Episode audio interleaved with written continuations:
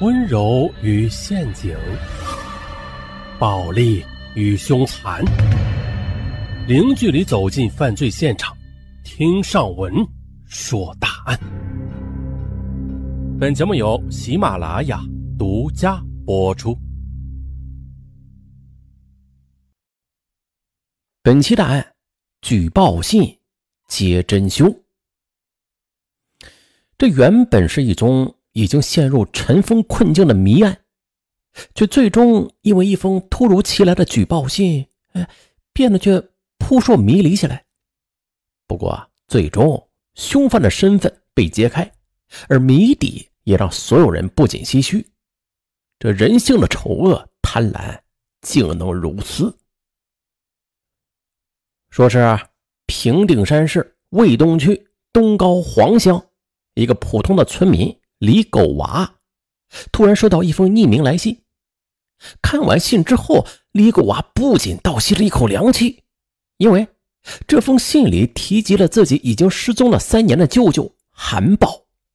信里说，韩宝已经被人杀死了，而尸体就埋在韩宝家专门存放红薯的地窖里。而更令李狗娃震惊的是，信中还明确的告知，杀死自己舅舅的人正是本村的。宋某某，人命关天！李狗娃读完信之后，不敢耽误片刻，便急匆匆的带着这封匿名信去公安局报案鸣冤。当天接案的是卫东区公安分局，在拿到这封信之后，局长和政委以及负责刑侦的副局长李伟传看之后，众人脑海中不由得就闪过一个念头，那就是。三年前那个没有侦破的案子，很可能啊有了破案契机。因为别看这封神秘兮兮的匿名信没头没脑的，但这里边的内容却和当年的案子有着相当惊人的契合和突破。提供的线索、埋尸的位置，更是让人不由得觉得这个写信的人绝对是个知情者。随后。卫东区公安分局就成立了以李伟为组长的专案组，分成了两组人马，迅速的开展了行动。兵贵神速，专案组首先派出的第一路人马便是负责抓捕匿名信里提到的杀人犯宋某某。会议刚开完，刑警们便开始了秘密行动，对犯罪嫌疑人展开了重点监控。第二路人马由李伟带队，鉴于首先呀。要确定这举报信的真实性，李伟便开车带着法医以及挖掘队，又拉上李狗娃前往东高黄乡上韩村韩宝的住宅。而在这一路上，李伟的脑海里不停的回忆梳理着这三年前的那宗失踪案。那是一九九六年九月二十三日晚，村民铁匠韩某成。因为去给韩宝送东西，没发现韩宝人不在，但是家里的大门却是虚开着，门板还被拆掉了一半。当晚心里觉得奇怪的韩某成啊，便将此事告知了村委会。村委会随后就派人去查看了一下，认为韩宝家肯定是遭了贼，随即就报了案。当时的刑侦负责人。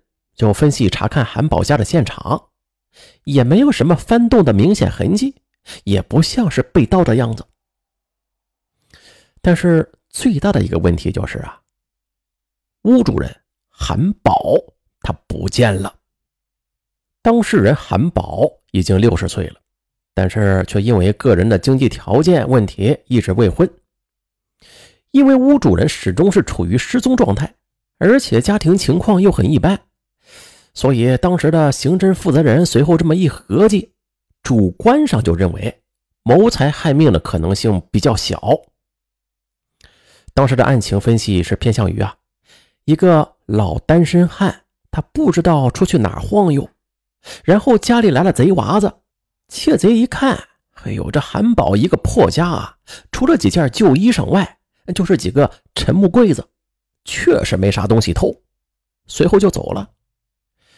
可是临走时，这窃贼啊，他就有一个不成文的规矩啊，觉得不能空手而回，不吉利，就顺手啊顺走了一扇木门，当柴火去了。啊，当然了，这只是推测啊，因为当时存在的最大一个问题就是韩宝他去了哪儿啊？就算是跑到啥地方瞎混吧，或者出去打工了，可是怎么问了一大圈，就是没有任何人知道呢？由此案件一时就扑朔迷离，陷入了困境。这么一晃，三年过去了，当事人韩宝失踪之后，一直没有再出现，此案就成了悬案。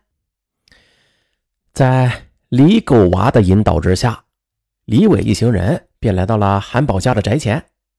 房子不住人，本来呀就容易朽坏，对吧？三年过去了，韩宝的家被风雨给吹塌，几乎就只剩下了满地的烂瓦片，让人很难分出啊这哪是哪。随后，在村民的帮助之下，整理了许久，众人终于在入夜时分找到了地窖的大概位置。专案组工作人员随即就打开车灯，拉上电线。又经过一番艰苦的挖掘，哎，有情况。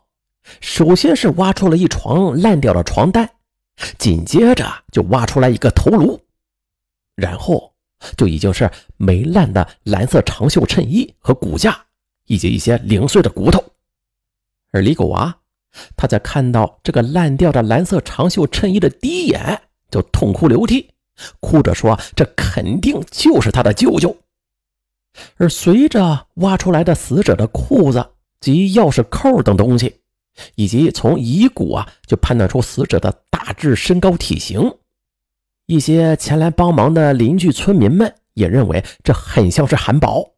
现场法医又结合生物物证学对这具遗骨进行了鉴定，死者超过了五十岁左右，身高在一米七左右。最终，警方又结合所有资讯和证据进行分析，认定死者就是失踪三年的韩宝。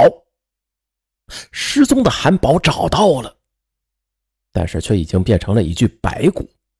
最痛心的自然还是李狗娃他妈，也是韩宝的亲姐姐。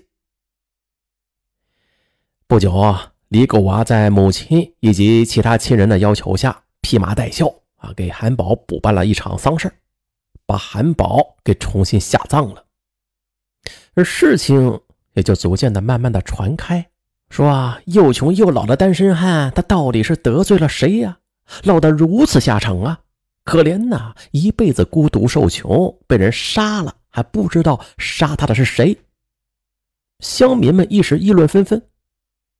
哎呦，韩宝这个人命苦啊，造孽呀！事情传得沸沸扬扬，专案组这边的压力也越来越大。根据走访材料，村民们对韩宝生前的评价都挺不错的。他是个热心爱帮助的耿直汉子，也没有听说他跟谁有过结。专案组呢，就翻查了1996年这刑侦人员留下的那案件卷宗，韩宝家里当时没有斗殴的痕迹。专案组人员想来想去啊，这嫌犯能不经意间的杀死韩宝，并且藏尸地窖，而且啊没有现场的打斗痕迹，这就说明啊韩宝是被熟人偷袭的，不然一定会挣扎的。另外，虽然韩宝家里没有被翻动的痕迹吧，但是啊，根据村民们反馈，案发之后。韩宝家里的三头耕牛不见了。要知道，在农村里啊，这耕牛那可是宝贝呀。三头牛不管在什么时候都能值大价钱。作案动机呀，找到了，凶手为的就是那三头耕牛。紧接着，专案组首先是甄别了匿名举报信里边的宋某某，不过不久基本就排除了他的嫌疑。专案组召唤宋某某来到警局之后，经过调查询问，就认为他犯罪的可能性特别小。首先，宋某某她是个低调本分的农村妇女，他和单身汉韩宝并不熟悉，几乎是没有什么来往的。而且她是个弱女子，一个弱女子杀死一直耕田的老农民韩宝，再拖动掩埋尸体，这得多么强壮的女人才能具备这样强劲的体力啊！同时，这嫌犯还曾经偷着卖掉了三头耕牛，不让人知晓，而这一点那是需要有一定人脉才能做到的。